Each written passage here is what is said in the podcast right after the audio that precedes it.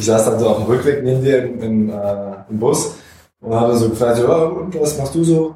Und so, ja, ich, ich spiele Gitarre. und dann hast du mir gesagt, äh, irgendwie habe ich dann doch rausgefunden, dass du Katie Superior bist. Ich hatte deinen Namen ja schon gehört und so. Und, ja, aber Buch Buch natürlich gelesen habe ich. Oh, shit. Herzlich willkommen bei Thematakt. Ich bin KD Superior, aka Solario. Check this.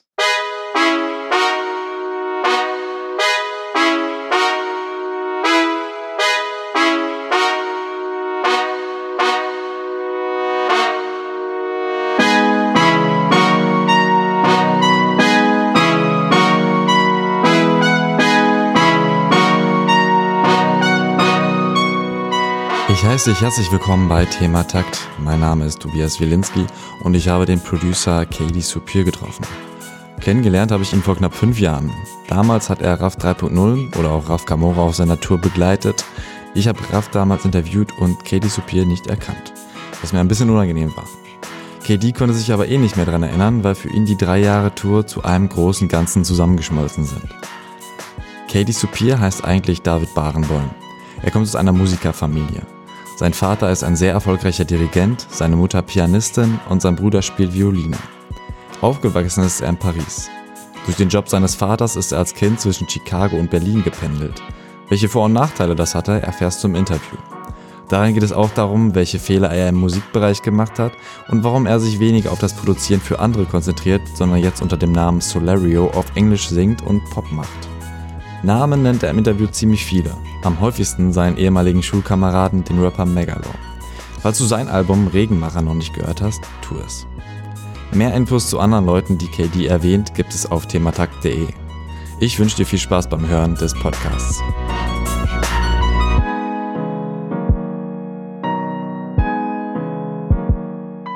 Willkommen, Katie Supir. Schön, dass du mein Interviewgast bist. Danke, dass ich hier sein darf.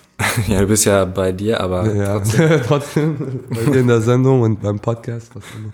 Äh, ja, ich äh, fange ähm, auch mit einer ganz einfachen Frage an, um warm zu werden. Äh, Im Interview sagst du, dass du kreativ zu Hause bist, eher so zwischen 12 und 5, also eben nachts. Äh, wir haben es jetzt so um 16 Uhr getroffen und du hast gerade erst gefrühstückt oder hast du schon? Nee, das war mein Mittagessen. Das war schon ein Mittagessen.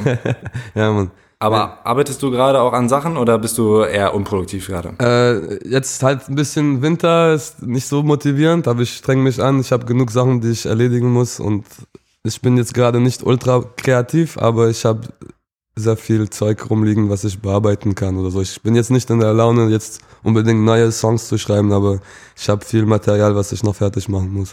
Also eher Hausaufgaben. Genau. Okay, ich ähm, jetzt jetzt geht's richtig los. Ähm, jetzt gehen wir ein bisschen in deine Bi- Biografie, wenn das okay für dich ist. Na klar. Wie ziemlich viele Leute wissen, ist dein Vater Dirigent und ziemlich äh, bekannter. Also ich bin heute Wikipedia durchgegangen und es ist unfassbar, wie viele Auszeichnungen er bekommen hat.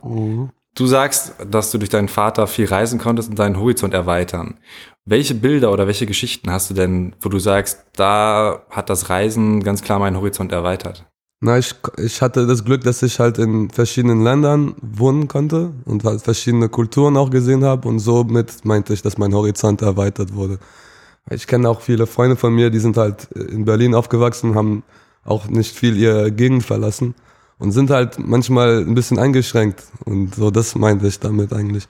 Ähm, jetzt direkt ein Beispiel zu geben, puh, keine Ahnung, also ich habe halt, ich bin in Paris geboren, ich habe neun Jahre da gelebt. Die letzten zwei Jahre hat mein Vater, ist mein Vater immer zwischen Paris und Chicago gependelt und hat mich und meinen Bruder dann halt drei, vier Monate mitgenommen. Dann waren wir da auf der Schule. Dann sind wir nach Berlin gezogen und haben wir diesen Modus halt noch zwei Jahre weitergeführt. Und dann bin, war ich in Berlin. Dann war ich, ähm, 2008 bin ich nach Boston gezogen, zwei Jahre, habe da studiert und dann bin ich zurückgekommen.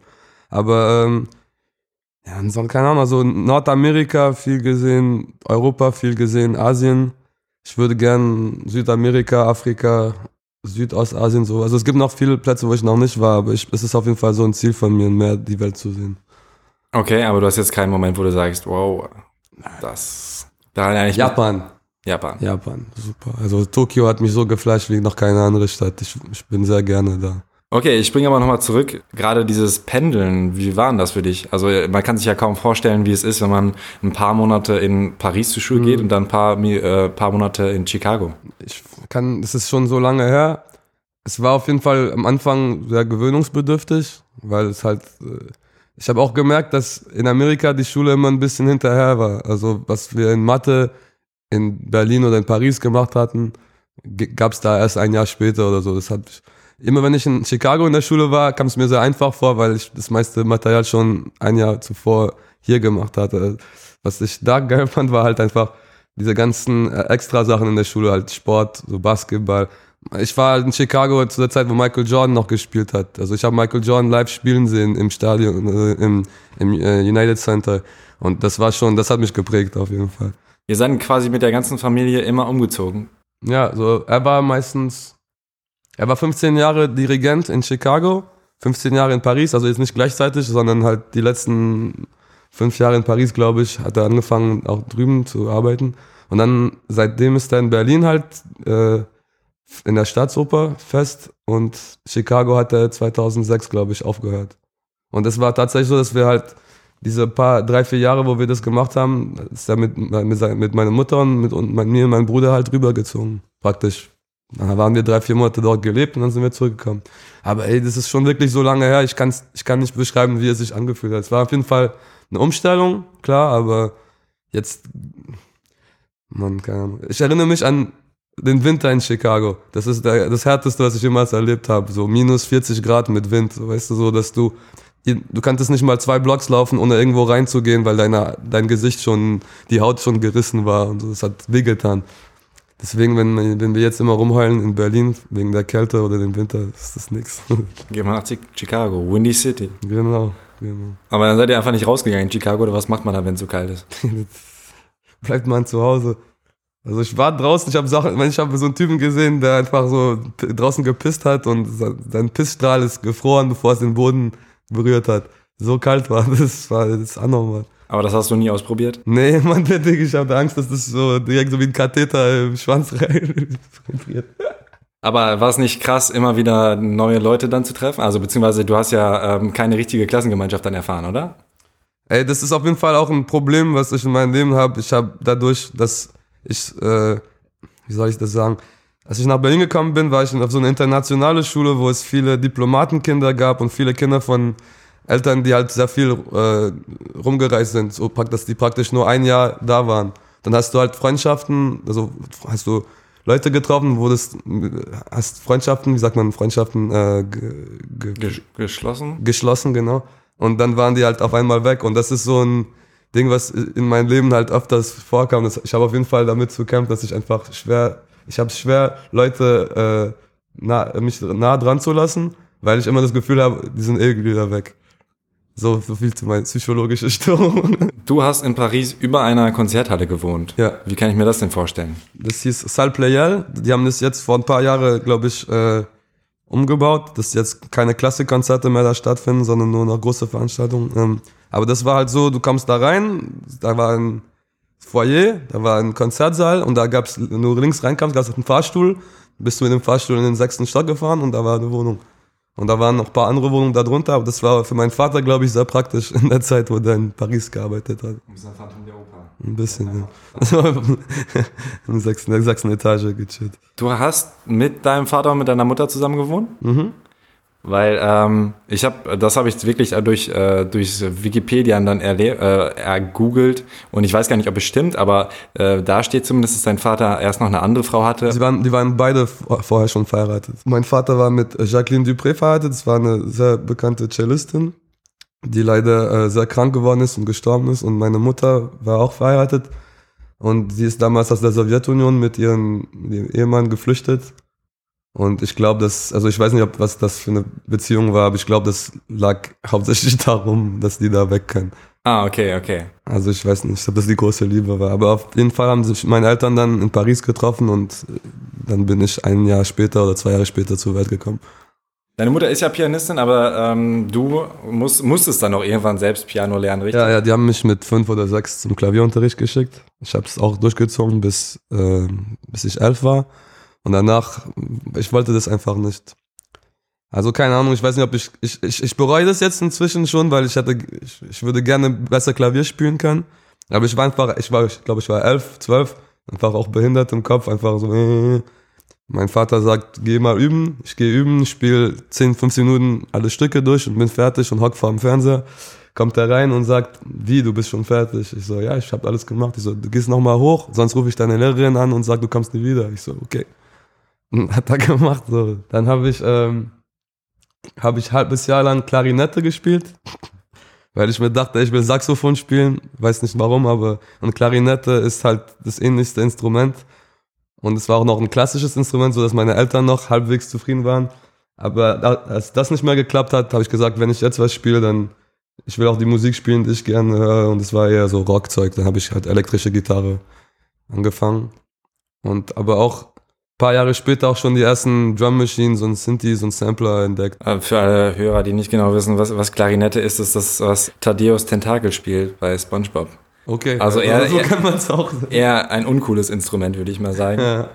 Aber du bist dann äh, cool geworden. Oder warst du schon immer? Also ich meine, Ich bin erst cool, viel später cool geworden. mit der Gitarre kam deine Coolness. Ich meine, ich, ich kenne dich jetzt so in Lederjacke, ähm, Sonnenbrille, das ist so das Image, was ich von dir habe. Aber war das schon immer so?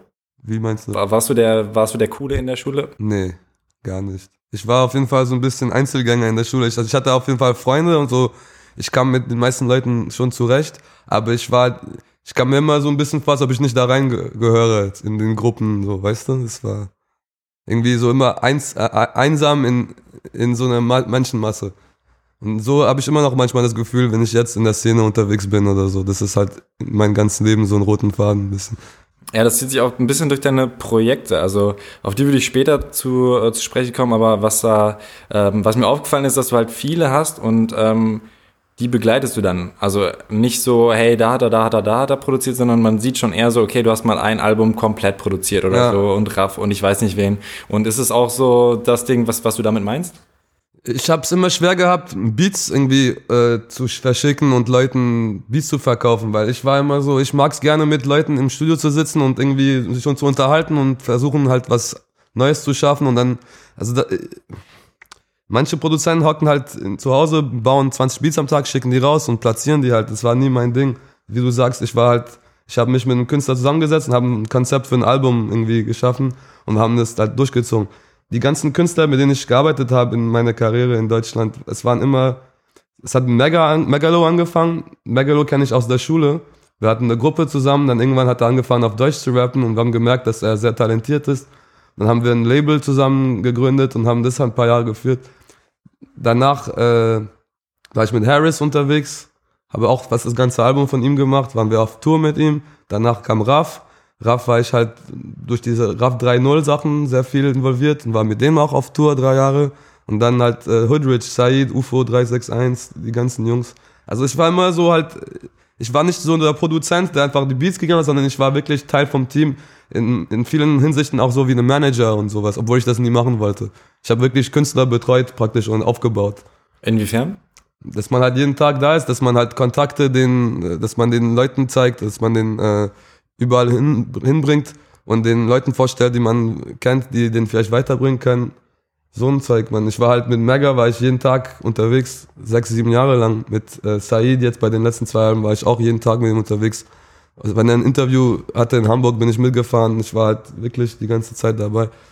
Und die Leute, die halt mich kennen und die halt das immer gesehen haben, die meinen so, Digga, wie machst du das? Du bist der DJ, der Backup, der Produzent, der Manager, du bist... Und das ist auch der Grund, warum irgendwann ich einen Burnout hatte und gemerkt habe, ey, das ist, ich mache so viel und ich, es ist nicht so, als ob ich jetzt verbittert bin oder diesen Leuten böse bin, aber ich habe gemerkt, ich muss für mich selber irgendwas machen, weil keiner von diesen Menschen wird sich den Act geben, mir das zurückzugeben, was ich denen gegeben habe. Weißt du, und das ist halt auch nicht Sinn der Sache. Ich muss einfach meine Prioritäten auf mich selber setzen. Ich weiß nicht, ob das jetzt deine Frage beantwortet hat, weil ich glaube, ich bin gerade krass abgedriftet, aber. Nee, ist, ähm, ist, ist gut. Also du bringst auf jeden Fall viele Infos, die ich auf jeden Fall auch noch bringen würde. Also ähm, keine Sorge, wir gehen deine ganze Biografie heute noch durch. Und ähm, deswegen würde ich noch mal kurz zurückspringen ähm, zu einem bisschen schöneren Thema. Du sagst, dass du deine Oma besucht hast in Paris und die hat immer einen Kinomarathon Ja, ja. gemacht. Meine Oma war krass, Mann. Ich habe mir Kinomarathon mit ihr gegeben. Aber so auch so Bruce Willis, äh, Stirb langsam 3, haben wir uns, glaube ich, dreimal im Kino gegeben. True Lies, Schwarzenegger, so ein Zeug. Das war alles okay für sie, diese ganzen Action-Blockbusters fanden sie cool. Bis wir eines Tages Pulp Fiction gesehen haben. Das war ihr dann ein bisschen zu real, glaube ich. So, dann ist sie nach 15 Minuten aus dem Kino rausgestürmt. Und ich war, ich war, ich war 12 oder 13 und ich war fasziniert. Ich so, ja, Mann, ich, ich gebe mir das jetzt. Ja. Aber äh, seid ihr einfach drin geblieben oder wie kommt ihr darauf, dreimal den gleichen Film zu gucken? Nee, wir sind nochmal hingegangen. Wir fanden den super. Meine Oma war in Bruce Willis verknallt. Ah, okay. und sie meinte immer so, diese ganzen Ami-Filme, weil in Frankreich ist immer alles in VO gewesen mit Untertitel. Und sie kannte kein Englisch. Und für sie, diese ganzen Actionfilme kan konnte sie alle in drei Wörter zusammenfassen. Das war immer Fuck, Shit, Kill. Weil das kam immer in jedem Film. Ja, yeah, fuck, shit, kill, fuck, shit, kill. Das war lustig damals. Juppie ja yo, Schweinebacke, genau. ne, auf Deutsch. Das habe ich nicht verstanden. Schweinebacke, Alter. Wer, wer redet so, Alter? Du kannst auch nicht Motherfucker mit Schweinebacke übersetzen, Alter. Ja, deswegen sind wir die braven Deutschen. Ja. okay, welchen Film würdest du denn mit deinem Enkel unbedingt im Kino sehen? Ich weiß nicht, man, wenn, wenn, wenn ich einen Enkel habe, wer weiß, ob es überhaupt noch Kinos gibt.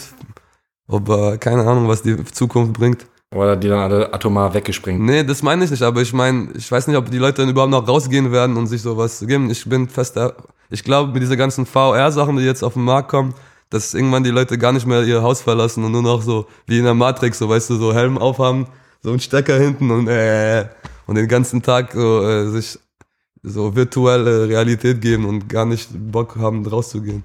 Okay, welchen Film würdest du dir in der virtuellen Realität mit deinem Enkel angucken? Mein Lieblingsfilm äh, heißt Schnapp Shorty, Get Shorty auf Englisch mit John Travolta und Danny DeVito. Ich weiß nicht, ob du den kennst. Mhm.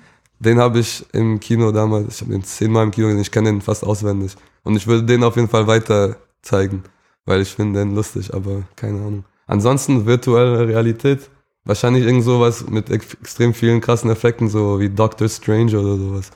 Den habe ich im IMAX geguckt, das war, das war ein Spektakel. Äh, Schnapp Short, die kennst du fast auswendig. Kannst du mir deine Lieblingsszene vortragen? Da, da ist ein Typ, der heißt Ray Barboni, der, der haut die ganze Zeit nur irgendwelche behinderten Sprüche raus.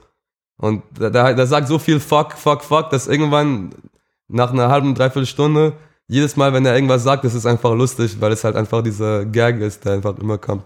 Irgendwann kommt er raus, äh, steht an der Straße und will ein Taxi holen. Der Tax Taxi steht einfach fünf Meter von ihm entfernt und er macht so, Taxi. Ich steigt ein und sagt, to the fucking airport. Und das hört sich jetzt behindert an, mich das erzählt, aber wenn man diesen Film guckt, ich liege auf dem Boden jedes Mal, wenn er Okay, wir, wir, wir springen nochmal ähm, zurück zur Familie. Äh, du wolltest eine Band mit deinem Bruder gründen, aber er hatte keinen Bock, oder? Ja, mein, mit meinem Bruder habe ich sehr viel Musik aufgenommen damals, so ich habe irgendwelche Akkordfolgen gehabt auf Gitarre und hat, er hat drüber improvisiert und das haben wir auf Kassette aufgenommen, aber das war keine Musik, die man sich anhören kann. Man muss dazu sagen, dein ähm, Bruder ist auch Violinist. Genau. Mein Bruder hat auch viel, äh, früher Beats gebaut und war auch Mitgründer von KIZ auf jeden Fall. Mitgründer? Ja, die waren zu sechs damals in der Schule. Also ich kenne die Jungs auch sehr lange durch meinen Bruder. Er war mit Maxim in der Klasse.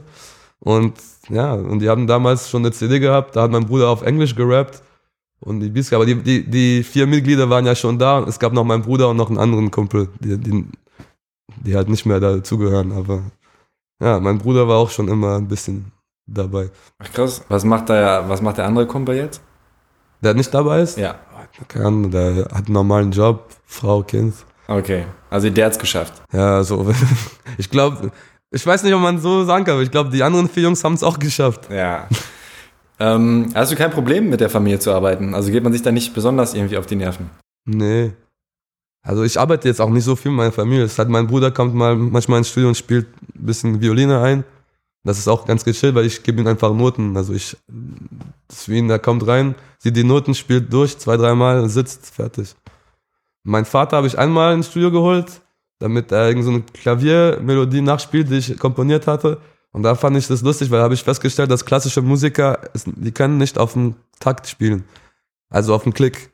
Weil klassische Musik, da gibt's keinen Klick, sondern der Dirigent gibt den Tempo an und die spielen halt mit. Und bei uns ist bei elektronischer Musik oder alles, was mit Computer zu tun hat, gibt, hast du einen Klick, so tick, tick, BPM-Zahl. Und wir spielen immer auf dem Klick, manchmal quantisieren wir auch die Sachen, damit die halt ultra on point sind. Und klassische Musiker spielen, ist nicht, dass sie aus, aus dem Takt spielen, sondern die spielen um den Takt herum Das heißt, die spielen, dann geht's raus, dann geht's wieder rein und so. Und dann hat mein Vater diese Klaviermelodie eingespielt und auf den Drums und das hat nicht gesessen. Ich musste alles nochmal schneiden und zurechtbiegen. Das war, fand ich ein bisschen lustig. Und wie fand er das? Ja, dem war's egal. Aber ich glaube nicht, dass er den Unterschied gehört hat, als ich ihm das fertige Ding gezeigt habe. Er meint, ah, die Snare ist zu laut. Ich so, nee, nee, die Snare ist genau richtig. Die, klatscht, die muss klatschen. Ja.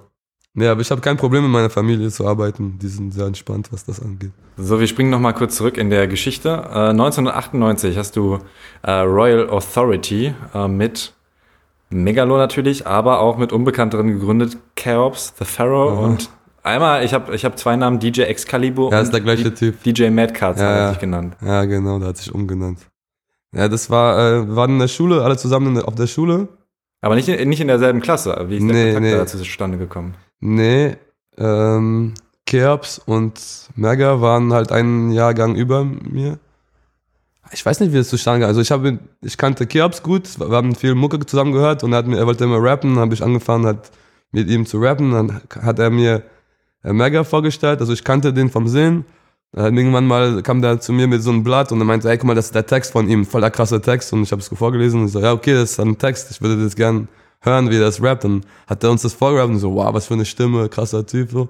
Und dann haben wir angefangen War der Text auf Deutsch oder auf Englisch? auf Englisch, haben, haben alle auf Englisch gerappt. Und Royal Authority war so, weil Cheops, da hieß Cheops mit Namen, Cheops war ein Pharao, in, in, in, in äh, ich war ähm, King David und Megalo war größenwahnsinnig und äh, DJ Excalibur war halt, weil wir wollten, dass es auch so was so königlich hat. Deswegen Royal Authority und ähm, wir haben angefangen bei dem DJ, der hat halt Plattenspieler, der hat sich immer Platten geholt und wir haben über die ganzen Beats, die Instrumentals gefreestylt, bis ich irgendwann gesagt habe, ich reicht jetzt, ich will meine eigenen Beats machen. Dann haben wir uns, habe ich mir so halt ein bisschen Equipment geholt und dann haben wir angefangen bei mir zu Hause aufzunehmen auf so ein 8-Spurgerät. Und Das waren die ersten Aufnahmen von uns. Gibt es davon noch irgendwas? Kann man davon noch was hören? Boah, besser nicht. Es klingt so grausam alles, wenn man es jetzt. Ich glaube, ich, glaub, ich habe irgendwo noch eine CD, aber das, das war wirklich nicht gut. Die Ideen waren cool, aber die Umsetzung war scheiße. Ich hatte keine Ahnung von Mischen und so. Die Beats klingen furchtbar, wenn man die hört. Und aber gleichzeitig hatten wir das Problem, dass Keops viel, kein, nicht so viel Zeit hatte wie, wie, wie ich und Mega und ich und Mega wollten einfach die ganze Zeit machen. Also haben wir unseren ganzen Freundeskreis zum Rappen gebracht und haben, ich weiß nicht, ich habe 14, 15 Alben gemacht mit dem richtig Blödsinnsmusik. Aber es hat 14 Alben. ja, aber die niemand gehört hat. Es war nur für uns so zu Hause. Ich habe es gebrannt, den Kumpels geschenkt. Ein paar Leute auf der Schule haben es mitbekommen, aber das war auch nichts, was man äh, ernst nehmen kann. Wobei ich im Nachhinein mir denke, ey, ganz ehrlich, andere Leute haben auch das auch so gemacht und haben das rausgebracht und haben danach Karriere gemacht. Also hätten wir es vielleicht auch veröffentlichen sollen, aber. Nee, dann hat währenddessen hat Mega auch angefangen auf Deutsch zu rappen. Haben wir alle gleich gemerkt, dass, es, dass er was Besonderes hatte und mh, hab ich, ich habe dann entschieden, dass ich mich eher auf ihn fokussieren will. Und dann haben wir es auch so durchgezogen. Zu, zu der Zeit hatten wir auch, ähm, da habe ich so so einen Typ aus Amiland kennengelernt, der in Berlin unterwegs war, der eine Doku drehen wollte über die Berliner, und also über Untergrund-Rap-Szene und keine Ahnung. Und da, der hat in, ähm, in Kreuzberg in so einem Studio in der alten Feuerwache gechillt und gearbeitet. Da war ich ein, zwei Mal bei dem, dachte mir, okay, vielleicht kann ich mit dem ein paar Sachen machen, weil sein, da hat er einen Kameramann, mit dem ich mich auch gut verstanden habe. War ich ein bisschen mit ihm unterwegs. Und ein paar Wochen nachdem ich ihn getroffen habe, war ich in, ab, abends im Club mit ein paar Jungs und kriege einen Anruf von einem anderen Kumpel, der in einem anderen Club war, der mir sagt, ey, du wirst niemals glauben, was hier los ist. Wir sind im Annabelles in so einem Club und hier ist Steven Seagal mit äh, Ja Rule und Corrupt. Und die sind jetzt in Berlin eineinhalb Monate und drehen irgendeinen Film und die brauchen ein Studio und die brauchen Weed. Und ich habe jetzt die Nummer von Corrupt und er meinte, wir sollen, sich, wir sollen uns bei ihm morgen melden.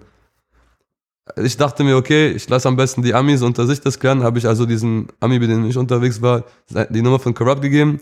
Er hat ihn angerufen und wir waren am dem Abend dann bei ihm im Hotelzimmer. Und es hat sich einfach so ergeben, dass ich halt eineinhalb Monate mit dem jeden Tag unterwegs war in Berlin und ich dann Megalo zu ihm gebracht habe, der mit ihm auch mehrere Songs aufgenommen hat.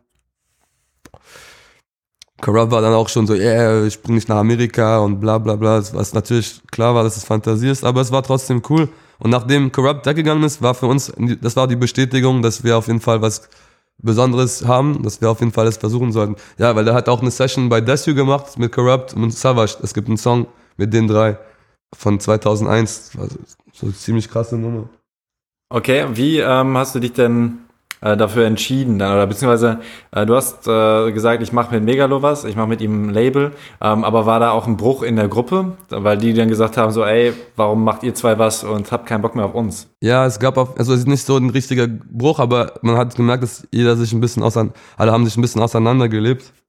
Und ähm, also es, meine Motivation war nicht jetzt zu sagen, dass wir die Gruppe äh, dass die Gruppe nicht mehr ergibt und wir nur noch Merger machen, sondern einfach, es hat sich so ergeben, weil auch, wie gesagt, Kerbs nicht so viel Zeit hatte und ich mit Merger die ganze Zeit am Mucke mache. Ich habe die ganze Zeit mit ihm Mucke gemacht und so und es war einfach, es lief einfach besser. Und es war einfach auch an dem Punkt, wo man halt den, dieses, dieses, das Hobby von, das Hobby trennen muss von irgendwas, was vielleicht auch Geld bringt eines Tages. Das war auch, man, man wurde seriös und professionell auf jeden Fall. Aber war das einfach für dich?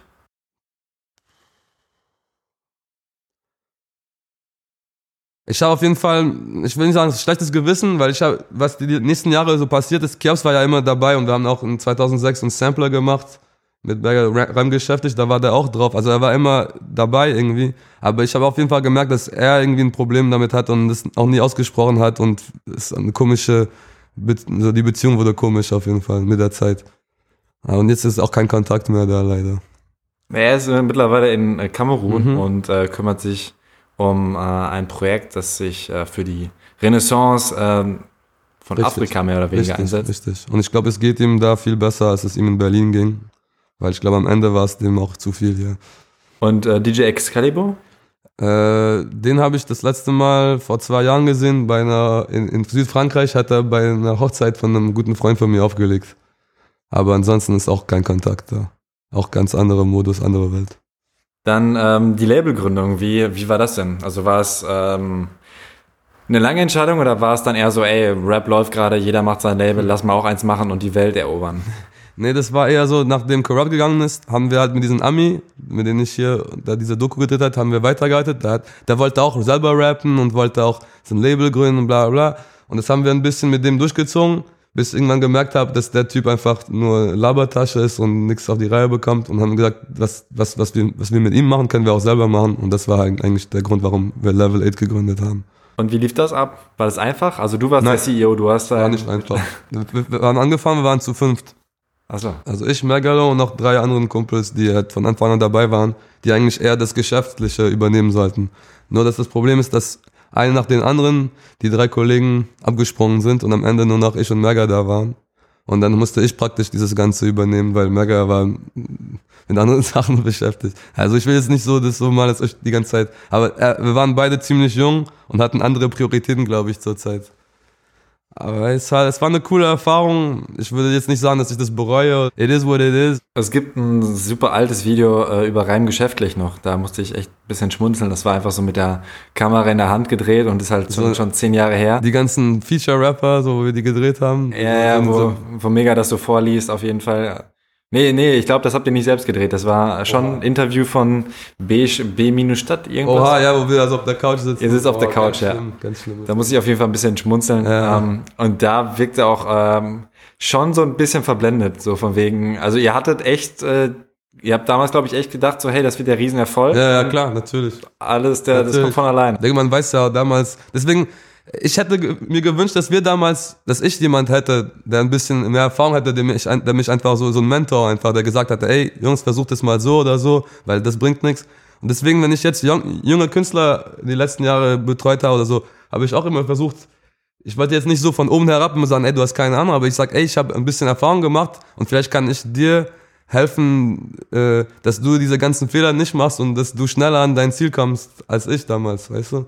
Aber gleichzeitig sind alle meistens so, wissen alles besser und heutzutage mit dem Internet ist jeder informiert, sage ich mal so, aber es ist auch viel Blödsinn, was es da draußen gibt an Infos. Welche Fehler hast du gemacht? Ja, man, wie gesagt, halt einfach dieses Gedanke, dass man einfach alleine so ein Ding aufbauen kann, ohne Struktur, ohne, richtig, ohne richtigen Plan. Einfach weil man denkt, man, viele Leute denken einfach, ich bin, ich, ich bin talentiert, ich bin gut, also muss es klappen. Und dann stellen die sehr schnell fest, dass eigentlich Talent und dein Produkt nicht viel mit deinem Erfolg zu tun hat, sondern es halt viel mehr um das Ganze drumherum liegt, an, an, die, an die Promo und an dein Netzwerk und dieses ganze Zeug. Und das, davon hatten wir natürlich keine Ahnung damals. Mein Mega hatte Angebote damals. Also ich weiß noch, Savage wollte den sein, Sammy wollte den sein, Agro wollte den sein. Damals hat ein Flair halt zu Agro gebracht. Und wir waren einfach so, voll, nee, wir wissen alles besser, wir brauchen die alle nicht. Und ich denke mir so, ey, hätten wir einfach so, wären wir schlau gewesen damals. Zum Beispiel wäre der zu Agro gegangen, zu der Zeit, wo Agro noch richtig large war. Wer weiß, vielleicht wäre das ein Riesending gewesen. Vielleicht auch nicht, keine Ahnung. Wäre auf jeden Fall wieder Musik gewesen, für die er sich wahrscheinlich heute schämen würde. Hey, wer weiß, man. Ich weiß nicht. Ich habe ihm, ich hab mit ihm immer darüber geredet. Ich meinte so, ey, ich finde, Mega war so ein Typ, der hat immer gezeigt, dass er alles konnte, aber das war vielleicht auch ein bisschen ein Fehler, weil die Leute sind einfach nicht so, ihr Horizont ist nicht so offen, weißt du, die wollen halt jeden Künstler in so eine Schublade stecken, weil es für den einfacher ist, dann zu sagen, ah, der macht halt so eine Musik. Und wenn ich sowas hören will, dann höre ich mir Megalo an. Wenn ich aber was anderes hören will, höre ich mir jemand anderes an. Man kann nicht alles bedienen. Ein Ding ist halt auch, dass ähm, wahrscheinlich viele auch nicht so unbedingt wissen, dass sie nicht nur ihr Produkt mit der CD machen, sondern dass sie selbst das Produkt sind. Ja, genau, richtig. Die Marke. Ja. Rein geschäftlich war nicht erfolgreich, würdest du, oder kann man sagen, ist gefloppt? Ja, auf jeden Fall gefloppt. Es, wurde, es war auch drei Wochen vor dem Release schon im Netz zu finden. War das der Hauptgrund, würdest du sagen? Das weiß ich nicht, aber das hat auf jeden Fall nicht geholfen, würde ich sagen. ja, klar. das war auf jeden Fall. Man, keine Ahnung. Danach war man auch eher unmotiviert, noch großartig Promo zu machen oder so.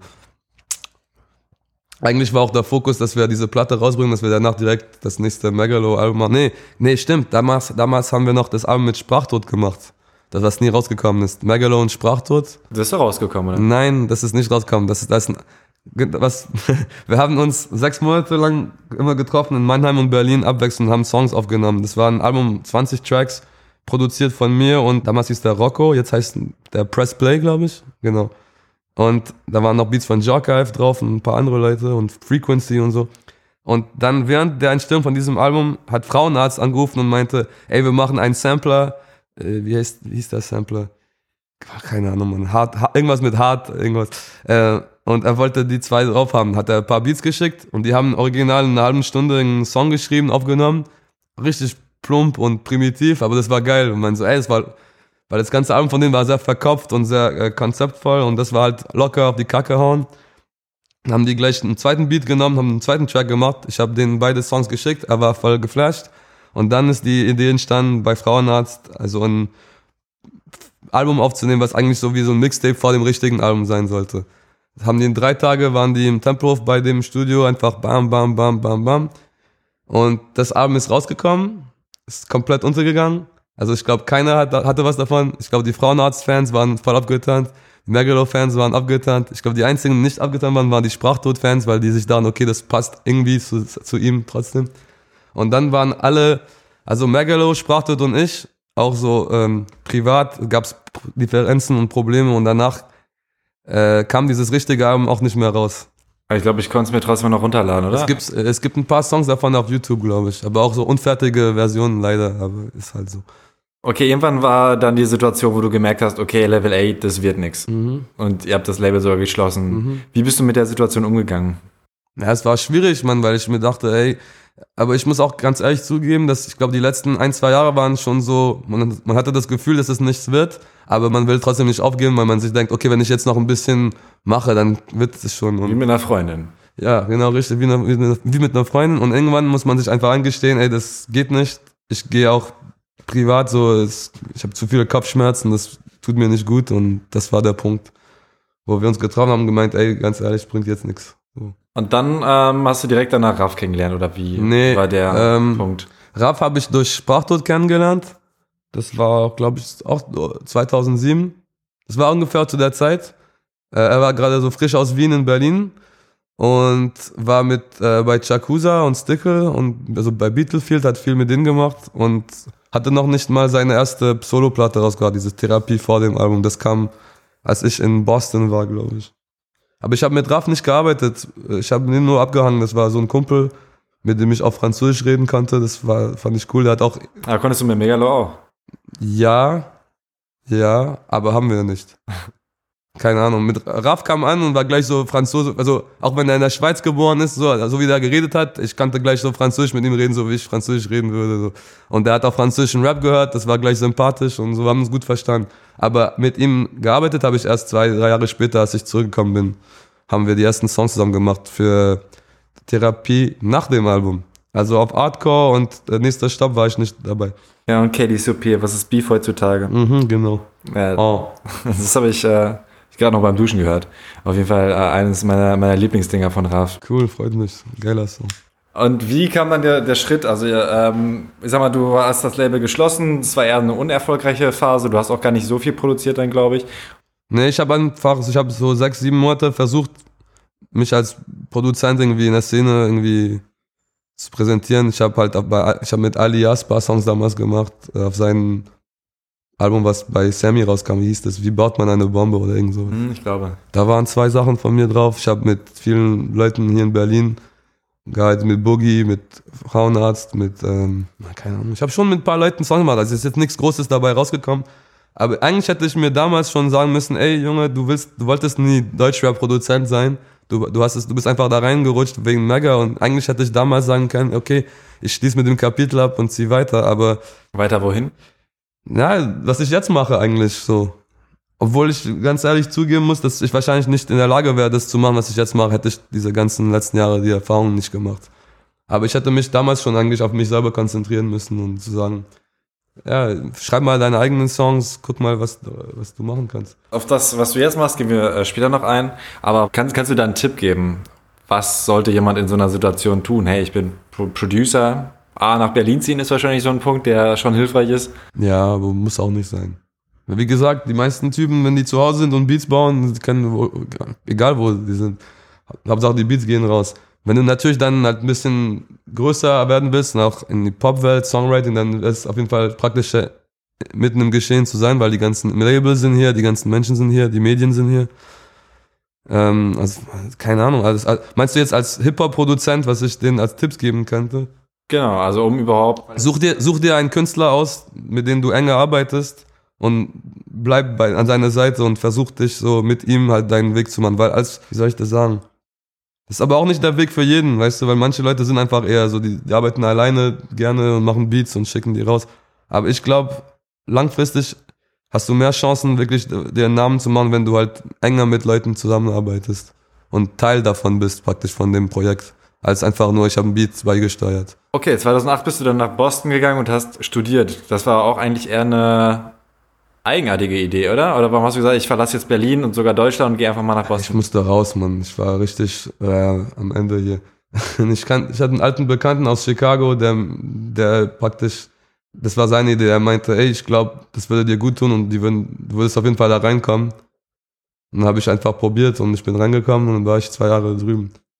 Das Problem war dann, als ich drüben war, dass ich paar Monate vorher in Berlin viel mit Harris abge äh, ich war viel mit Harris unterwegs und Harris war wieder so, ey, ich will wieder Mucke machen, hat sich voll viele Beats ausgesucht. Und als ich in Boston war, war ich jeden Tag am Skypen mit Leuten in Berlin. Ich habe nicht mal wirklich Boston eine Chance gegeben, glaube ich. Weil ich hatte ein bisschen Heimweh am Anfang und dadurch jeden Tag so stundenlang Skype mit Leuten zu Hause und anstatt rauszugehen, versuchen da halt mehr Kontakte zu knüpfen. Was nicht heißt, dass ich jetzt niemanden da kennengelernt habe, aber ich habe Boston auch gehasst. Ich war einfach, jede Möglichkeit, die ich hatte, bin ich mit dem Bus nach New York gefahren, weil ich da mehr Freunde hatte als in Boston. Was hast du da studiert? Ich wollte äh, Tontechnik und Musikproduktion studieren. Leider bin ich da hingekommen und dann war es auch volles Büro bürokratischer Albtraum.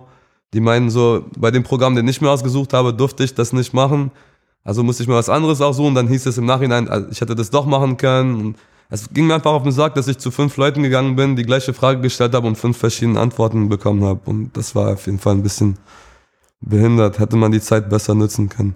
Aber du hast es dann doch ein bisschen studiert und abgebrochen. Ich, ja, ich habe zwei Jahre bin ich geblieben, damit habe ich abgebrochen, weil ich mir dachte, okay, ich muss jetzt wieder arbeiten, das bringt nichts. Okay, er ist ja auch verdammt teuer, ne, in den Das USA auch, zu studieren. aber einfach so, weißt du, die, die bringen dir halt Theorie bei und die bringen dir viele Sachen bei, die ich halt schon angewendet habe in meinem Leben, weil ich halt schon Musik veröffentlicht habe. Und das war halt, ich denke mir auch so, ey, Musik und Musik zu studieren ist auch so ein Ding. Was willst du danach machen? Ich habe ein Diplom von der Musikuni. Was soll ich für einen Job bekommen damals? Die ganzen Leute, die ich kenne, die in der Branche sind, die meisten haben nicht mal ihr Studium zu Ende gebracht, weißt du? Also ich, ich will jetzt nicht da sagen, dass es keinen Sinn macht, aber wenn du was studieren willst, um danach dir einen Job zu suchen, vielleicht sollst du dir was anderes aussuchen außer Musik. okay. Weißt du, ich meine so. Es sei denn wahrscheinlich, wenn man ins Orchester will oder so, dann ist Ja, das ist, was, das ist eine andere Welt. Dann musst du ins, äh, wie sagt man, Conservatory. Das ist ja ein bisschen anders als der, wo ich war. Bei mir war es halt sehr viel mit Jazz und so. Jazz, Jazz, Jazz. Hausaufgaben war so, hör dir Miles Davis an und schreib die Bassline auf. Und dann schreib eine ähnliche Bassline auf. So, keine Ahnung. Nochmal zu, zu Orchester und klassischer Musik. Was habt ihr denn zu Hause eigentlich gehört? Mein Vater hört keine Musik zu Hause, Okay. weil er, er regt sich auch auf, dass es im Fahrstuhl Musik gibt, weil er denkt sich so, Musik ist, sollte nicht so ein Hintergrundding sein, sondern Musik sollte man aktiv zuhören. Deswegen, wenn du auf ein Klassikkonzert gehst, sitzen alle still und hören zu. Ich komme darauf nicht klar. Also ich, beim allerbesten Willen, ich krieg das zehn Minuten hin, danach drifte ich ab und schlaf ein. So. Ich und mein Bruder haben, was haben wir gehört? Die ersten Sachen, die wir selber uns ausgesucht haben, waren so Queen und so ein Zeug. Und ich, für mich, war meine erste CD, die ich mir selber gekauft habe, war Genesis und ich war dann Genesis Phil Collins erstmal. Das war mein Shit so. Welche Platte von Genesis? We Can't Dance.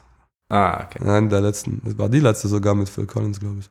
Ja, auf jeden Fall danach Phil Collins, Genesis, die ganzen alten Sachen geholt, entdeckt, gehört. Äh, danach Beatles, Paul McCartney, Billy Joel, Bruce Springsteen, so ein Zeug halt. Mhm. Danach habe ich Green Day entdeckt, glaube ich. Wann kam die, wann war der Durchbruch von Green Day? 94?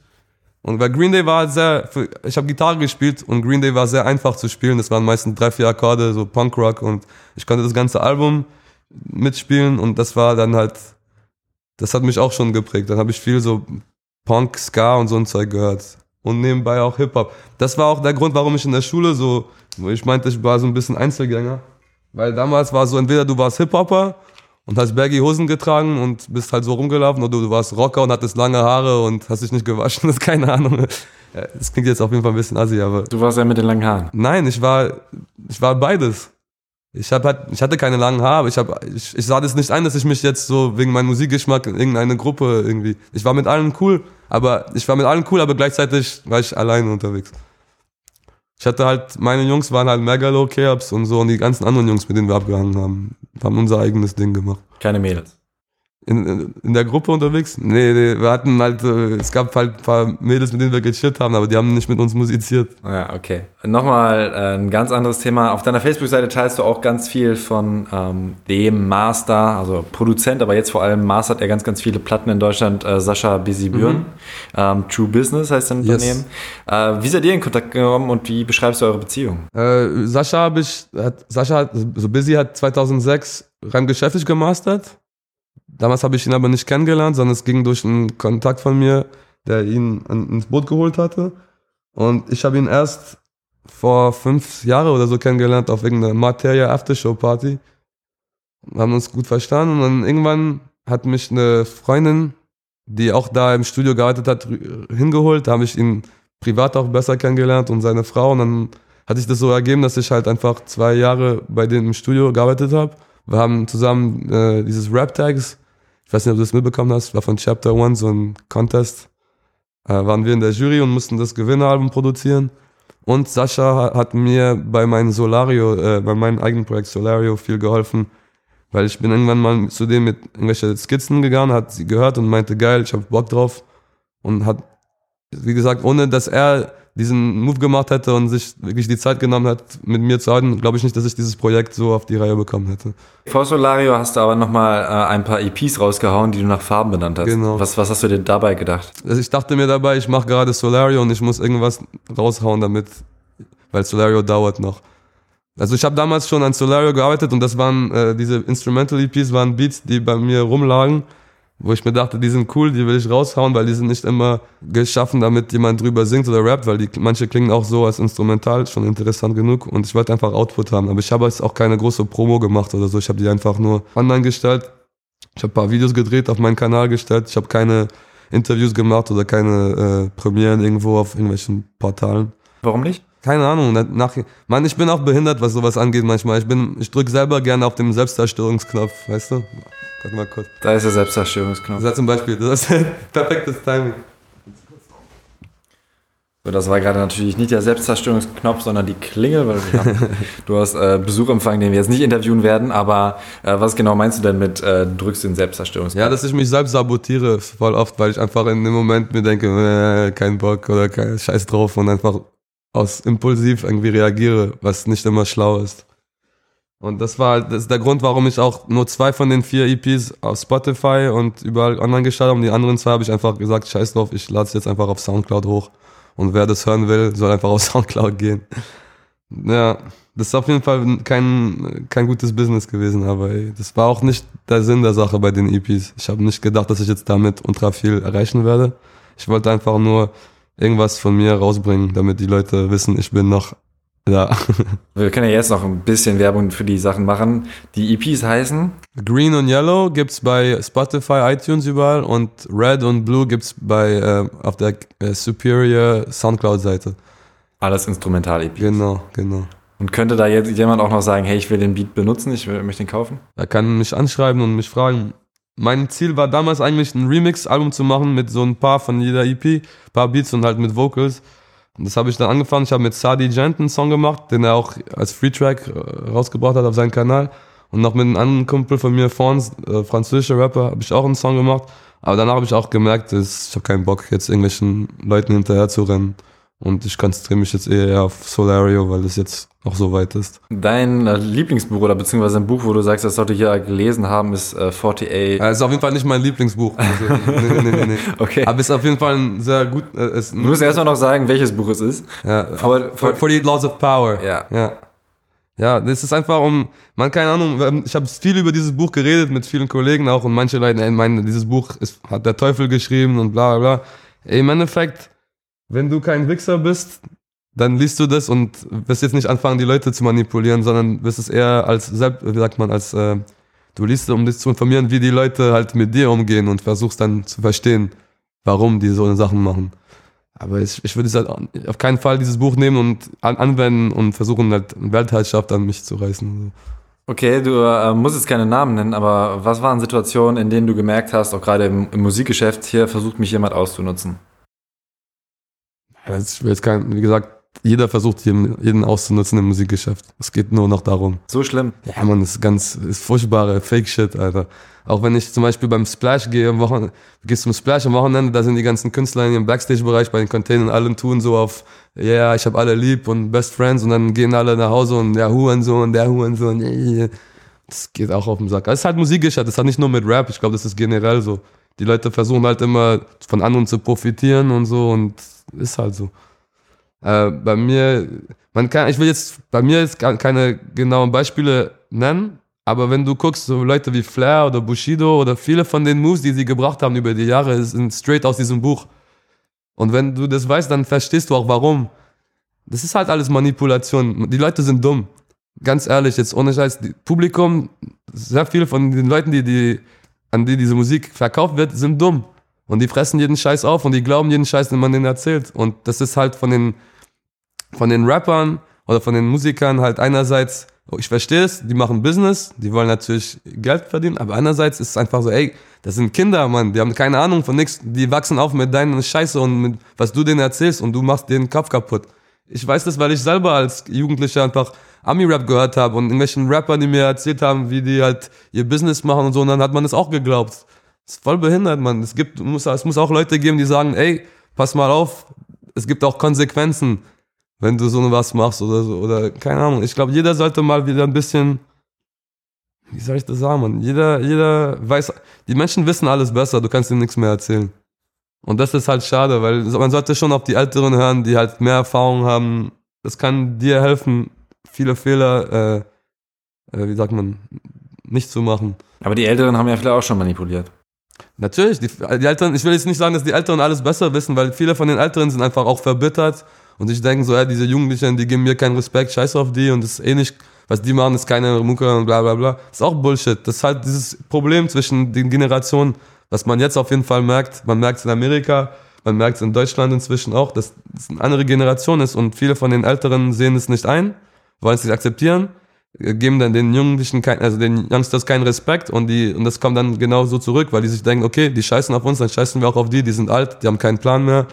Jetzt ist sowas angesagt und fertig. Und bevor du dich weiter in Rage redest, nochmal noch mal ein schönes Thema vielleicht, äh, nämlich dein, ähm, dein, dein aktuelles. Ähm, so, wie spricht man es richtig aus? Also du kannst es auf Französisch aussprechen, Solario oder Solario, eigentlich Solario.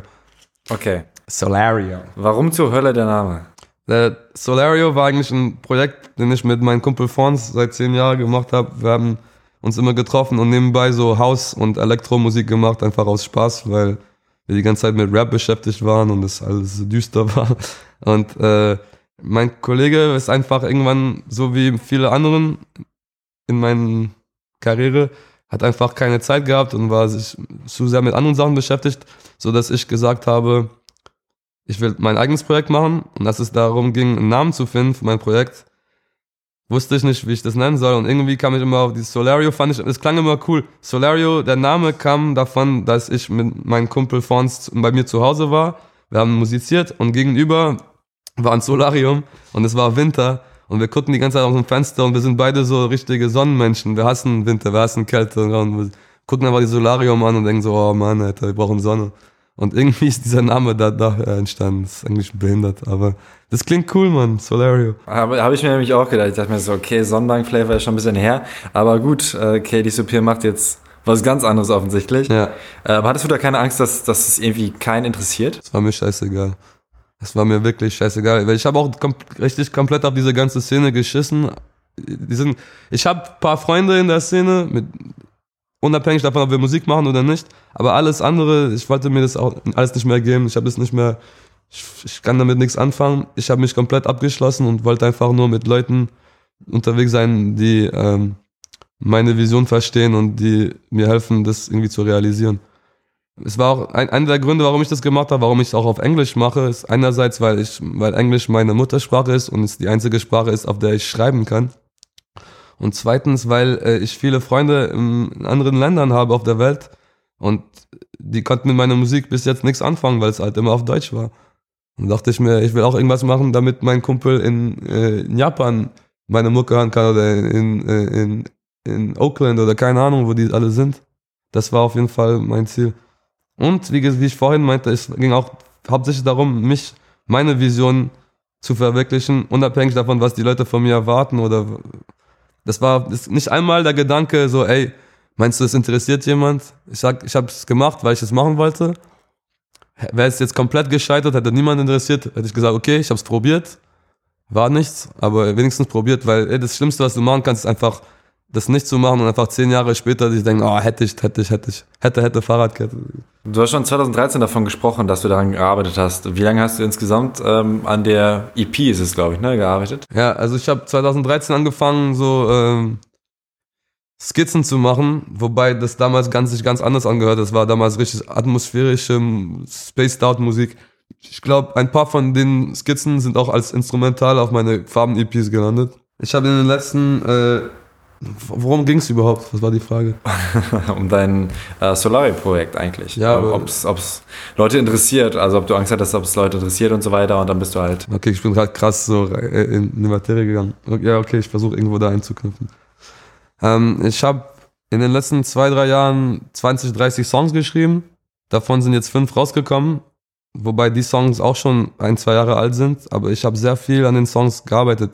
Sprich, so ein Song wie Treadmill ist schon durch drei, vier Metamorphosen gegangen. Also ich habe den auf einen ganz anderen Beat geschrieben, dann habe ich den Beat geändert, dann habe ich ein bisschen den Text geändert, dann auf einen anderen Beat probiert, bis es zu dem Punkt kam, dass es jetzt rausgekommen ist. So der Song, wie man den jetzt hört, ist praktisch die fünfte oder sechste Version von dem Song. Und ich habe noch nie so viel an Songs vorhin gefeilt. Weil vorher war es meistens immer so, okay, Album muss in drei Monaten abgegeben werden, Yalla, gib ihm. Und hier hatte ich einfach ein bisschen Zeit. Ich wollte, dass der erste Eindruck auch richtig gut wird. Und jetzt ist einfach die Frage, wie es jetzt weitergeht. Also ich will, mein Fokus liegt auf jeden Fall darauf, auf Solario. Das ist auf jeden Fall, was ich machen will. Und ja. Mit wem hast du denn an Solario gearbeitet? Jetzt an der EP meinst du oder ja. generell? Äh, also Fons war auf jeden Fall auch dabei. Der hat die eine Nummer mitproduziert. Drops heißt er. Das war ein Kollege, mit dem ich das ganze Ding gestartet habe. Mit dem hat Mega auch einen Track, ne? Genau. Der war auch auf eurer Schule, glaube ich. Genau, der war auch mit uns auf der Schule. Der hat auch seit, seit Royal Authority Zeiten ist der im, im inneren Kreis praktisch. Rappt aber eigentlich auf Französisch. Ja. Rappt auf Französisch und macht Beats und so. Und äh, ansonsten, also Busy natürlich, war mein, mein Co-Produzent praktisch an, dem, an der EP und mein Kumpel Alan, aka A zum J, hat auch noch ein bisschen Input gegeben. Familie diesmal nicht eingespielt. Doch, äh, ein Song gibt's Streicher.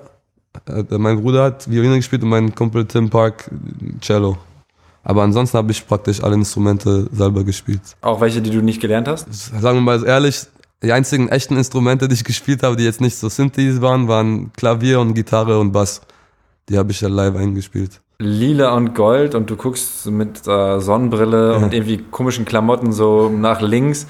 Kitschiger hättest du das Core auch nicht machen können, oder? Nee, aber es ist halt auch so ein bisschen so eine Kunstfigur, wollte man so ein bisschen erschaffen. Wenn du mich jetzt triffst, laufe ich ja nicht so rum. Am Anfang wollte ich, habe ich mir richtig überlegt, ey, vielleicht mache ich, so- zieh ich so Marilyn Manson durch mit Schminke und, aber das war mir zu anstrengend. Also, Ja, Sorge. Ja, das ist auch nach hinten gegangen, oder? Weißt du, ich meine, aber ey, es war mir wichtig, dass ich komplett einen Bruch mache. Deswegen ganz andere Name. Ich will auch keine, ich habe auch keine Promo gemacht bei den ganzen äh, Hip-Hop-Portalen.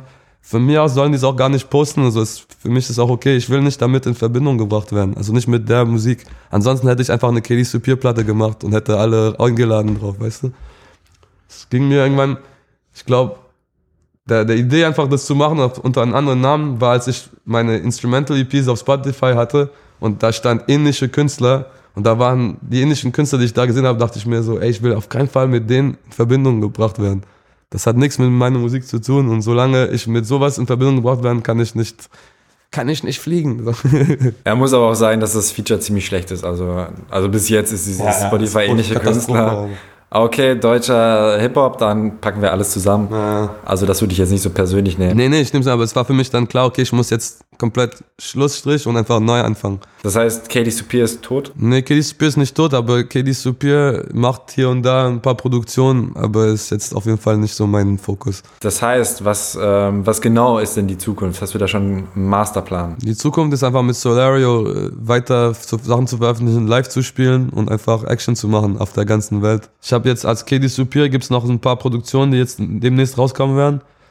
Ich weiß nicht, ob ich es jetzt so sagen kann. Ich weiß, ich habe mit Credibil zwei Songs gemacht. Mit PTK habe ich ein paar Nummern gemacht. Das sind alle gute Freunde von mir, die einfach mal ein, eines Tages ins Studio vorbeigekommen sind und wir haben halt ein Beat gebaut und die haben einen Song drauf aufgenommen. Das waren jetzt keine Künstler, die mich angerufen haben und meinten so, ey, ich will Beats von dir kaufen oder so. Das mache ich noch ab und zu mit Leuten, die ich gern habe, aber ansonsten habe ich gar keine Motivation, weiterhin in der Szene als Produzent tätig zu sein. Du könntest dir auch vorstellen, Berlin zu verlassen und einfach Ja. auf Welttournee zu Voll. gehen und irgendwo anders hinzuziehen. Ja. Welcher Ort wäre das? Ich mag Berlin. Berlin, man lebt gut in Berlin. Aber ich brauche Sonne, man, ich brauche Wärme. Das ist, also jetzt gerade im Winter ist es zum Kotzen hier. Ich komme drauf gar nicht klar. Natürlich gibt es viel schlimmere Orte auf der Welt, aber ich bin halt hier. Ähm, ich glaube, was Arbeit angehen würde, wäre LA natürlich eine gute Option. Obwohl es auch schon überfüllt ist mit irgendwelchen Leuten, die träumen. Ich weiß nicht, man. Ich, deswegen sage ich, ich will ein bisschen rumkommen und sehen, was es noch da draußen gibt. Ich war drei Jahre auf Tour mit Raff und Harris in, in ganz Deutschland, Österreich, Schweiz. Und auch wenn irgendwann die, die Hallen größer werden, sind es trotzdem die gleichen Städte. Immer wieder, immer wieder, immer wieder. Ich denke mir, die Welt ist groß. Es gibt noch sehr viel zu sehen. Es gibt noch sehr viele Märkte, die man halt auch er erobern kann sozusagen. Und das wäre für mich schade, einfach mich darauf zu limitieren.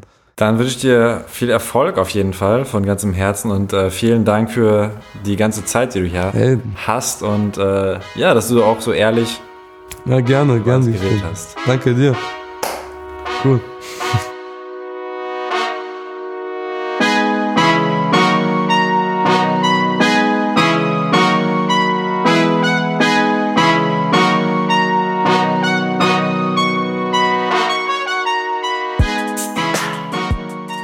Auch wenn ich Kelly Supir schon zum dritten Mal getroffen habe, war ich überrascht, wie offen er mit mir gesprochen hat. Es ist nicht leicht, sich als Außenseiter zu bezeichnen, von seinem Burnout zu sprechen und generell Schwäche zu zeigen. Gerade in der Musikwelt. Mit Trends mitzuhalten, sich mit den richtigen Leuten zu umgeben, sich selbst irgendwie als Marke zu erschaffen und die dann auch richtig zu promoten, das ist schwierig und manchmal ein Glücksspiel. David Barenboim bzw. Katie Supir bzw. Solario scheint von diesem Spiel angeödet, vielleicht sogar etwas verbittert. Doch auch wenn er noch auf der Suche ist, wirkt er zuversichtlich und erleichtert. Solario ist ein gewagtes Projekt und ganz ehrlich, ich dachte mir am Anfang schon, was macht er da? Aber was ich aus dem Gespräch mitgenommen habe, es tut gut darauf zu scheißen, was andere sagen und denken, manchmal muss man einfach machen. Das war's für diese Woche. Für mehr philosophische Weisheiten hör dir auch die anderen Thema-Takt-Folgen an und abonniere den Podcast. Mein Name ist Tobias Wilinski und ich wünsche dir eine wunderbare Woche.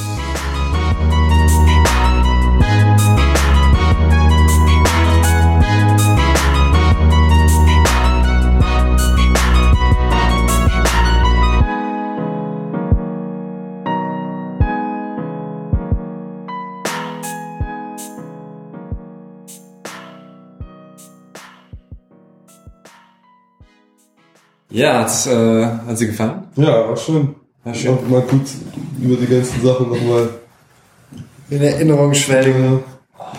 Nostalgie.